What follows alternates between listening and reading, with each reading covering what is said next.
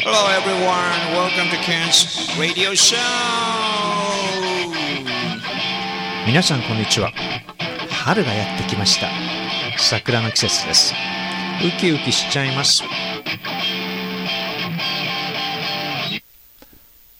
3月の終わりになりました。桜が咲き始めました。うちの近所は五分咲きってとこです。もう満開のところもあります。桜の花はだいたい1週間くらいしか持ちません。花の命は短くてという表現はとっても有名なフレーズです。人生は短い。そして美しい時期はもっと短い。そういった意味です。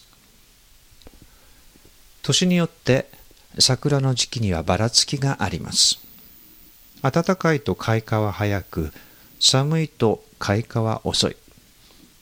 その後の気温が低いと花は長く持ちますがそのままどんどん暖かくなると早い時期に散り始めますし風が強かったり雨が降ると花は早く落ちてしまいます。ですから桜の時期を狙って日本に旅行に来てもうまく満開の桜を見れなかったりします。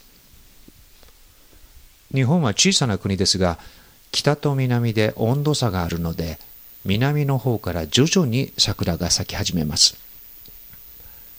桜が咲いている最前線を桜前線と呼びそれは徐々に北上していきます。桜はいきなり咲いてあっという間に散ってしまうのでその潔さを日本人は大好きです。さっと美しく咲いて短く美しい人生を終える。侍の切腹はこの発想と関係があります。もちろん現代では切腹なんてする人いませんけどね。最近は温暖化のせいで3月後半から桜は咲き始めますが以前は4月の2週目くらいに咲きました。日本の学校の入学式新学期入社式は4月です。ほとんどのことは4月から始まります。桜が満開の時期が入学式でした。